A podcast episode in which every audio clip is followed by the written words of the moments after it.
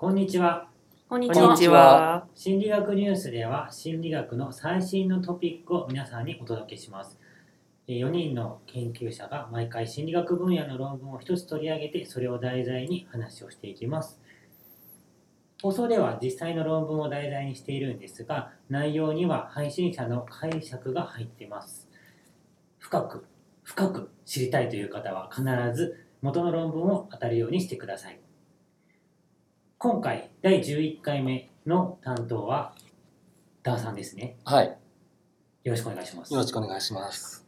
えっと、今日はですね、普段はあの論文を紹介するっていう、まあ、やり方だったんですけど、今日は本を紹介しようと思います。で、本のタイトルなんですけど、コールドリーディング、人の心を一瞬で掴む技術っていうタイトルの本です。で、本の著者はイアン・ローランドっていう人です。で、この本、出たのは2011年なんで、まあ、そこまで新しい本ではないんですけど、まあ、最近この本僕読みまして結構面白かったので紹介しようと思います。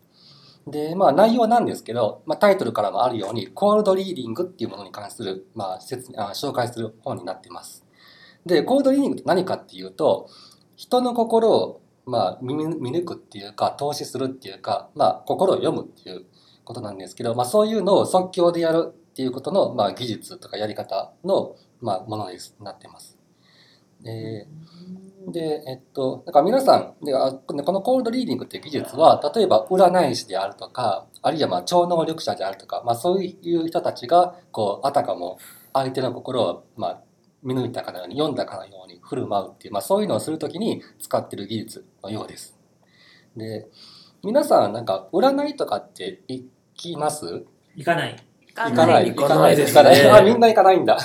まあ僕も行かないんだけど、でも、あの、子供の頃とかに、あの、親に連れられて行ったことはありますね。ええ、あのだどういうとこなんかあの、おばちゃんとかが、サイキックのはーみたいな。サイキそうックの人そうそうそうそう。なんかあの、すぶうん、水晶が置いてあって、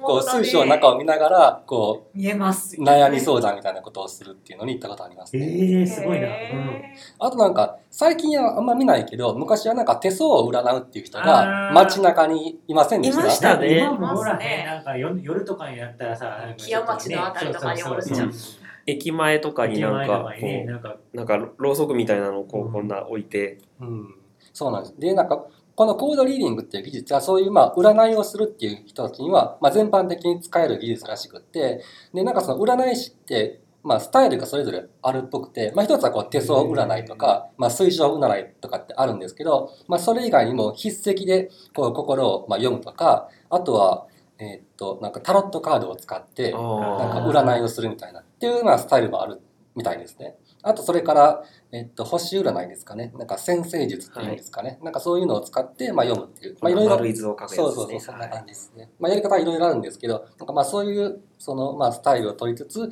こう相手の心を読んでいくということをやるみたいですね。で、あの、コールドリーディングって言葉なんですけど、あの、まあ似た言葉として、ホットリーディングっていうのもあるんですよ。コールドとホットっていうこと。で、何が違うかっていうと、ホットリーディングっていうのは、あらかじめ、こう、お客さん、まあ、相談者のことを、なんか調べておくんですよ。例えば、こう、Facebook で情報を集めておくとか、なんかこう、調べさせる、そのうん知ってる人に調べさせるとかして、あらかじめその人の情報、素性を調べておいて、でも、会った時には初めて会ったふりをして、あたかも初めから知っていたみたいな、あとその場で見抜いたかのように言うっていう、それがホットリーディングってやり方なんですけど、うんコールドリーディングってそういう事前の調べるっていうのは全くせずに、その場の即興で完全に初めて知った全く知らない人の心を読んだ風に、まあ、振る舞うことがやるやることの技術がコールドリーディングって今日紹介するものになってます。なんかちょっと若干インチキ臭いよね。まあすごく先に、先にこう、調べといて、とかね、その、ホットの方は。うん、コールドの方がまだちょっとインチキ臭が減るのかな。よっぽどなんかこう観察眼がないとできなくないですか？うん。でなんかよくこういうあるなんか心を読むっていうことのまあ一つの誤解は例えばその超能力者なり占い師なりが例えばあなたの性格について言うんですけど、まあ、あなたはまあ普段こう物静かで基本的にはおとなしいんですけどでも時にはすごく活発で外交的に振る舞うこともありますねとかって言ったりするんですけど、まあ、つまりこうこう内向的だけどでも外交的な要素もあるってこうどどっちも言うっていう絶対当たるやんっていう言い方がありますよね。で、まあ、それも確かにこのコールドリーニングの技術の一つではあるんですよ。で、ただそれだけじゃないんです、本当のコールドリーニングっていうのは。もっと具体的な言葉で当ててしまうことができるんですよ。例えば、あなたは子供の頃にどこどこでどんな怪我をしましたねとか、あなたの家には2個のこう、例えば、何ですかね。例えば、あなたの家には2っていう数字がついてるんで、例えば住所が2の中に2っていう番地が入ってますよねっていうのが当ててしまうとか、そんなかなり具体的なことまでバシッて当ててしまう得る技術なんですよ。うーん面白いですよ。知りたい。どうやって、うんそうなんです。そこがまあ問題なんです。で、それちょっと順番に紹介していきたいんですけど、まずその、占いをやるって時には、段階を踏んでやっていくっていうのは結構大事らしいんですよ。まあ、つまりお客さんがこう来て、まあ対面して、で、なんか喋るんですけど、いきなりこう、あなたはなんとか、また、あなたはこう、今こんな病気で悩んでますねとかっていうわけではなくて、まずはじめに、こう、なんていうのかな、セットアップっていうらしいんですけど、準備をする必要があるみたいなんですね。でどういう準備かっていうと、まずはじめにこう、お互いにか自己紹介っていうか、まあ、して、お互いにこう、どんな人間かっていうのを調べた後に、その、準備ってこう雰囲気作りですかねっていうのをやる必要があると。で、その、この占い作業って、まあ、フル、あの、表面的なものとしては、なんか不思議な力で相手の心を見抜いたっていうのをするんですけど、でもそれをやるためには、あなた自身、お客さん自身の協力もすごく大事ですってことを初めすごく強調するんですよ。だからまあ私はこうそういう能力を持ってるから、まあ、心を見抜くことはできるんだけどでもそれがうまくいくためにはお客さん自身もすごく努力をして協力をしてもらわないとうまくいかないかもしれない。だから私に対してこう疑いの心を持ってるとかあまりこう協力的じゃない態度を取られると占いがうまくいかないんでそこはちゃんと協力してくれるようにお願いしますっていうそういうのをまず初めに言わ言うみたいですね。情報を引き出しやすいような状況をまずセットするっていうのが最初のセッティングなわけですね。なんかカウンセリングと似てますね。ああう、ん。信頼関係を築くっていううんまず最初に。やらないといけないっていうのはそこですもんうね。ん、だからなんかさあの、臨床心理学の、えー授業とかでね一回あったよ。その臨床心理をこうやった人は占いができるからあの定年退職したら その辺で占いおばさんになろうと思ってるのとかって言った 臨床の先生でまあ、確かにこう人と人のこのこうコミュニケーションでこううまくやるっていうそこの部分で結構共通する部分はきっとありますね。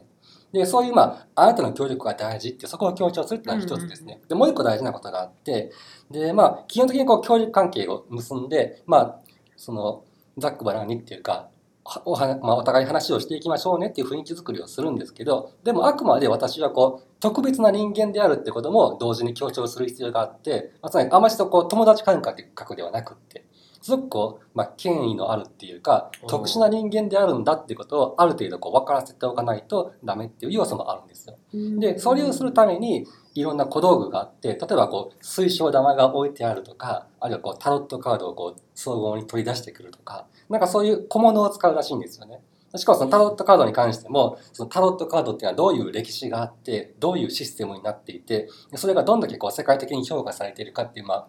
学術的なうんちくみたいなことをいっぱい語るんですよ。でそうするとその、まあ、その占い師をしている人たちがどういうふうに見えるかっていうとすごくこう知識があって専門家でそのその道の、まあ、プロであるってことが、まあ、権威づけられるわけですよ。すごい人だっていうイメージが出るって。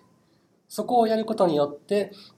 その説得力が出て説得力ができる。なるほど。でしかもこの占いの場っていうのが単なるこう雑談ではなくって何かこう特殊なことをや今からやろうとしているっていう、まあ、普通とは違う雰囲気が出来上がってくるっていうその雰囲気作りっていうのはまず初めにきっちりやっていくっていうことがその後のこう占いのプロセスをうまくやっていくためにはかなり大事だっていうことがまず要は書かれてますね。じゃあ占いのなんかお部屋のイメージってあるじゃないですか。なんかうんこう、ベールがかかって。そうそうそうカカーテンみたいなベルみたいなのかかっていて、なんちょっと薄暗くって、うんでそうあのでなんか紫色のこ紫確かに紫紫っぽくないですか？なんか高貴なイメージみたいな感じ。なんかハリー・ポッターにもいたよね推奨の先生。推奨トレローニー先生。そうそうう。違ったかな？そのイメージがあるな。こう霞がかったような声を出すんじゃなかったっけ？で、まあ、早速そこからまあ本番が始まっていくんですけど、でもただこう、いきなり、例えば今あなたは友人関係に悩みがありますねっていうわけではなくって、むしろそれ外すと結構まずいじゃないですか。うんだから初めにやるのは、これなら確実に当たるだろうって、なんかそういう質問の仕方があるっぽくって、そういうのをすることによって、まず初めにこう確実に当てていく。で、それをすることによって、そのさっき言ったこうイメージ作り、自分がすごい人間であるってことをまあやったんですけど、それが本当でであるってことを分からせるんですよ。例えばどんなこと言うわけ？さっき言ってたようなことじゃないの？あなたは活発でもあり内向的あそれは、うん、一つのやり方なんですよ。それはもうほとんどの人に当てはまる、どっちかは必ず当てはまるものだから、まあそういうのをやるっていうのも一つですね。で、それ以外にも結構いくつかなんか方法があるらしくって、例えば健康に関することっていうのはすごくヒットしやすくらしくって、うん例えば、あなたは胸のどこかに何か問題があるような、そんな兆候を私は感じます。みたいな言い方をするんですよ。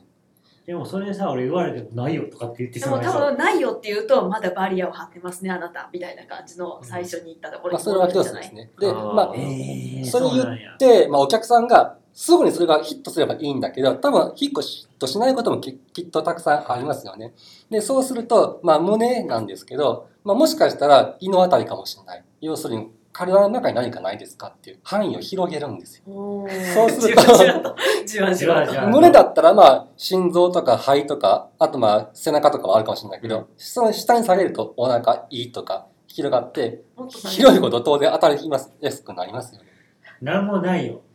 でも、うんもそのじゃあ健康そのものっても感じだからな胸っていうのが病気ではなくって精神的なものだから悩あー深い悩みでね。ストレスを抱えている。胸の中にって言ったらそれも一応胸の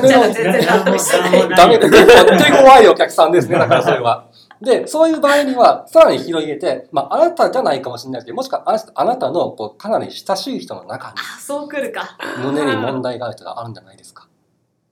例えばうん。親家族親友友達。じゃあダメだ クラスの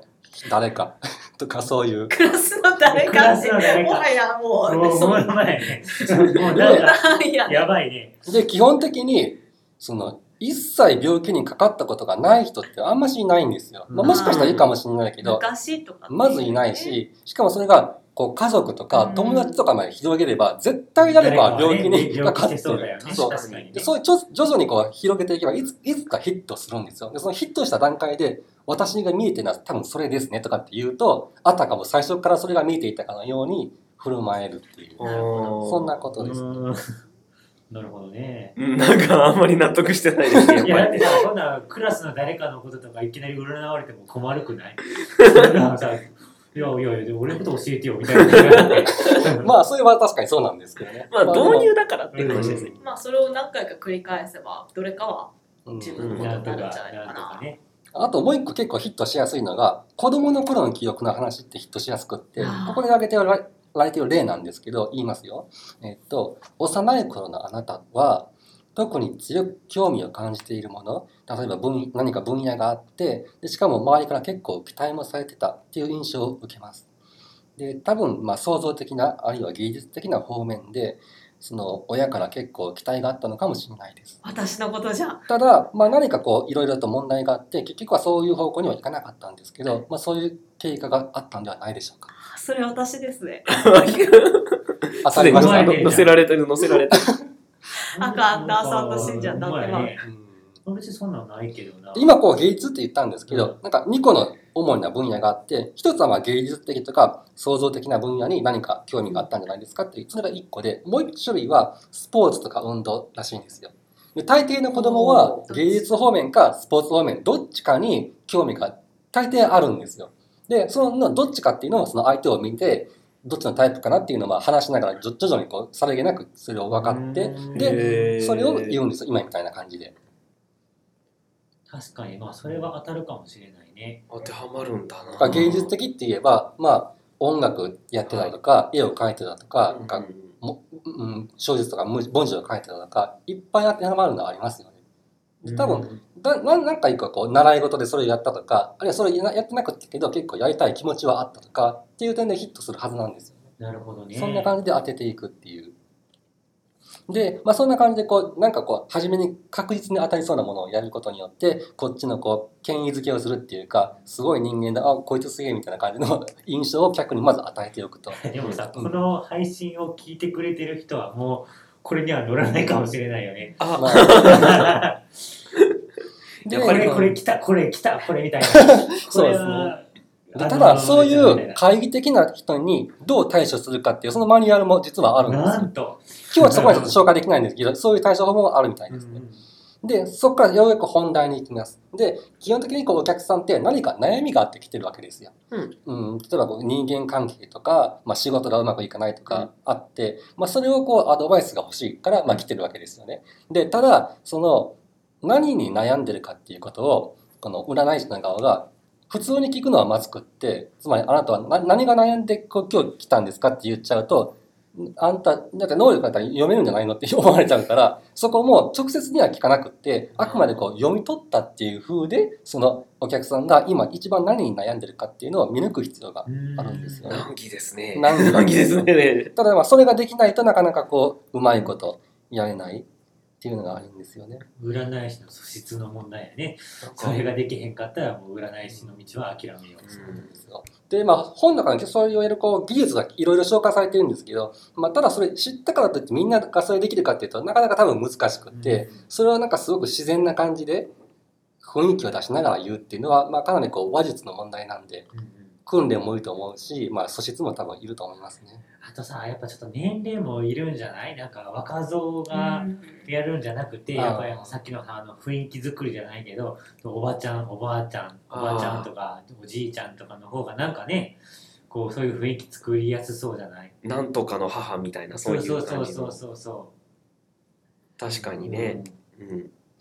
でそのまあお客さんが何に悩んでるかっていうのをまず特定する必要があるんですけど大抵それってまあ決まってるんですよ。健康の問題人間関係の問題恋愛の問題それから将来の問題とかっていう、うん。もうほんと限られたう。カテゴリーしかなくて、まあ、それのどれかを当てればいいんですけどただ直接言っちゃうとダメなんでなんかこう今こう例えば水晶を眺めながらあれタロットカードを取り出しながらなんか言うんですけどなんかこうこんな印象があります。もしかしたらあなたはこう仕事のかんまあ仕事じゃないかなんかこう普段の活動の中で何かこう大きな悩み、まあ、壁にぶち当た当たってるんじゃないでしょうかみたいなそういう言い方をももったい打った言い方をして言ってなんかいろいろ言ってるうちにそのうちもし当たるのがあったらそのお客さんの側も「あそれです」って言ってくれるはずなんですよ。そのお客さんの側も早くこう自分の裏あの悩みの話に行きたいっていう気持ちがあるし、で、まあ、最初に言ったようにこう協力的な態度もしてるんで自分からあんましこう細かいことは言わなくてもむしろお客さんの側から自分からこう答えを提供してくれるそういう関係づくりができてるんで結構そこは簡単にっていうか割とうまく情報取れるらしいんですよね。でそういうふうなやり方でその例えば健康にも悩みがあるのか人間関係に悩みがあるのかっていうことを、まあ、特定するってことに成功するわけです。で、まあ、その後ででただここまでやった話っていうのは基本的にこう割と曖昧なっていうかあんましこうズバッと言ってないんですよね。大体こここの辺じゃないですかって言い方しかしてなくってまあそれでもある程度効果はあるんですけど、やっぱこうズバッと言い当てられるっていう部分があった方がより強いっていうか感銘を与えることができてでそれをやる方法もなんかいくつかあるみたいなんですよ。そのかなりヒットしやすいやり方例えばこう孫りあたりを狙うっていうなんかやり方があるんですけど外すとちょっとね。外したらすごく印象ねがななんていうか、い意外と、あの、行き当たりばっかりですね。まあそうなんですよ。ただまあ流れの中では結構自然にそれをやるんですけどね。例えばまあそうですね、そのあなたのそうですね、まあ昔の話をするんなら昔こう楽器を習おうとしたことがあったけどやめてしまいましたねとか、そのあなたの家にはなんかこうすでにこう他界した家族の持ってた装飾品とかを結構大事な場所に置いてますねとか、なんかこうそうですね。置いてないな。当たってないな。当たってないな。置いてないし、うん。楽器を習おうとしてやめたことないな。あとまあ女性の場合ですとこう多く必要以上にかなりたくさんの靴を持っていますねとか。ないよ。ないの 当たんねえじゃん。いやそうなんですよ。だからそういうふうに、まあ、これ結構まぐりあたりを狙ってるんで、外れてもまあ問題ないんです。あ、そうなんもしだ。当たれば儲け物っていうのがラッキー。でね女の人はね雰囲気を見ればわかるかもしれないですね。私とかこう明らかに靴持ってなさそうな。おしゃれな人とかはねうん。たくさん持ってるかもみたいな、そういうふうにし絞ることができますからね、で、ただそのまあ外すのも、まあ一個二個外すぐらいは別によくって、あくまでこう見ようとしてるけど、曇ってて見えないとかっていう、あれをしてればいいいいんだけど、でもあまりにもこう外しすぎると、やっぱそれはまずくって、なんかあんまり能力ないんじゃないかって思われて、その場合にはこう外した時に、それをこううまく回復するっていうか、地位回復する方法も結構あります、あるんですよ。例えばそうですね、あなたには結構重要な人物っていうのがいて、その人は佐藤さんっていう名前ですねとかって言うんですよ。でもお客さんが佐藤なんて知りませんよとかって言うと結構まずい状況ですよね。でもここから結構はそのリカバリーするにはどうするかっていうと、まずその佐藤さんが知らんって本当に確実なことですかって言うんですよ。もしかしたらあなたのクラスとか、あるいは職場の中に、まあ今はちょっと知らないかもしれないけど、ちょっと離れた場所にその佐藤さんっていう人はいるんじゃないですかとかってあいるきっと、まあ、まず日本人なら佐藤さんで結構いっぱいあちこちにいるんで、もしかしたらそこにいるかもしれない。あるいは、今はそれ知らないかもしれないけど、もしかしたらこう将来、近い未来に佐藤さんっていう人が現れて、それはあなたにとってすごく大事な人になる可能性があります。未来の話どうなるね。それ言われたら、なんか、すごいうさんくさく感じるかも。将来とか言って、そんな、みたいなね。今の教えろよ。なななんかこここ旗色悪くないです なかかなかちょっと、ここはお客さんが手強いお客さんばっかりなんで、まあその占いに来る人って基本的にそういうのを信じてる人があ、ですまあ、そりよね。ゃそうやわ。うんいや、で、それでね、今ちょっと、ちょっと話ずれるけど、うん。気になったのがさ、占い師になりたい人ってどういう人なんやろうと思ってさ、あー。占い好きな人、そういうの信じる人が占い師に私もなりたいとかってなって、うんで、これを勉強したら、占いってこれみたい。な、じゃないこれじゃないみたいな感じになるような気もするしさ、どういう人がやっぱりさ、臨床心理士とかを、こう、定年退職して、占い師になってる人が多いんかね。そもそも教えてもらわないとそういうスキルって身につかないよね、うん。うん。そうですよ弟ね子入りとかのあれがなんかあそね。れかもしれない。でも弟子に入ってさ、こんなこと言われたらなんか、私の信じてた占いってみたいな感じ もしかしたらまあそその教え方にもこうこういうがあるのかもしれないねね。あるかもしれないですよね。なんか考えるとやっぱり占いってうんこう悩みを聞くっていうよりもエンターテイナーな感じですよね。なんかいかにこう自分を占い師としての自分をお客さんに見せるかっていうようなそうですねうんそうだね。だからなんか内内向的というかさ、なんかそういう、なんていうの？あんまり人前に出るの無理ですみたいな人はちょっとやりにくいかもしれないね。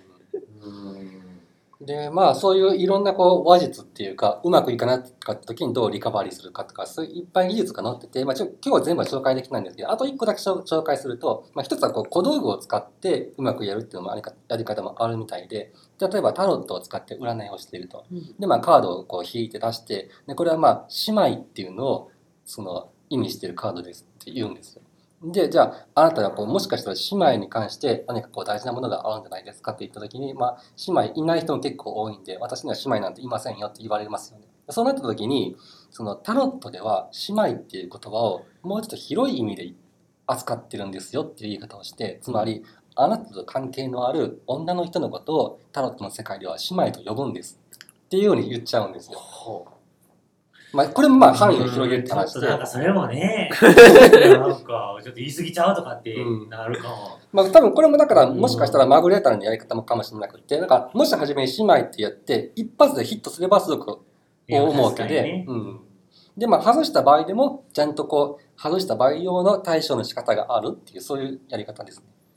で、まあそんな感じでこういろんな、いろんな技術を使ってこう、まあ、話をしていって、でまあ基本的にはこう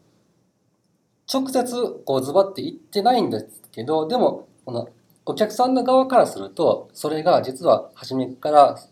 自分が言いたいと思っていたことが相手がまあ見抜いていたっていうかう読み取ってくれたって思ってくれるみたいなんですよ。そういううまいことやると。うーん。そうか。最終的な目標は悩みを解決することではなくて理解されたって感じることなんですかねじまあ、ゃ基本的にこう話を聞いてほしい。で、うん。まあ、それに関してまあ何か言ってほしいっていう、まあ、深く理解してもらえたとか、でそういう感銘を与えることができればいいので当てることそのものに必ずしも重要性があるわけではないかもしれないですね。だでもやり方としてはあくまでこう当てたっていうそれを印象づける必要があるんですよね。なるほどね。占いね。なんかすごくいやいや、興味が。なんか、うん。ちょっとね、占い師と対決してみたいなっていう気持ちに、こう、さ、自分の心を読んでみろ的なね。あなんかあ。で、一応、本にそれ書いてて、そういう対決的な視点の時は、もし来た場合には、もうやめちゃえって書いてます ね。それでも戦っても無駄だから、今日は調子が悪いからダメですとか、あくまで今日協力的な態度のある人じゃないと、それはうまくいかないからっていう、まあそういう言い訳をつけて、もう占い自体はやらない方がいいって書いてある。なるほど。ね。はい。じゃあ今日はこんなところですかね。はい。はいはい。えー、それじゃあまあ今日の内容はここまでということで、えー、Facebook に心理学ニュースのページがあります。えー、Facebook で心理学ニュースと入れて検索していただくと出てくるので、まあ、今日の感想やあご意見、またあご質問など、Facebook を通じて送っていただければなと思います。この本の情報もですかね？えーそうですね。まああげときますね。ということなんで、まあ、興味のある人はそちらからちょっと確認してもらえたらなと思います。あと、この配信に参加したいという研究者の方も募集しておりますので、そういう方も Facebook を通じてご連絡いただければなと思います。バックナンバーについては YouTube にアップロードということなので、えーちょっとその辺の情報も Facebook から辿っていただければありがたいなと思います。というわけで、えー次回は文ちゃんだよね。そうだよね。やりますよ。あの、次回はですね、結構あの、まあ、子供、今回はまた子供の話をするんだけれども、有名な実験があるんですよ。それのちょっとまあ、紹介をさせてもらおうかなと思ってます。マシュマロ食べたいねっていう風な話ですね。はい。というわけで、えーまた次回お会いしましょう。ありがとうございました。ありがとうございました。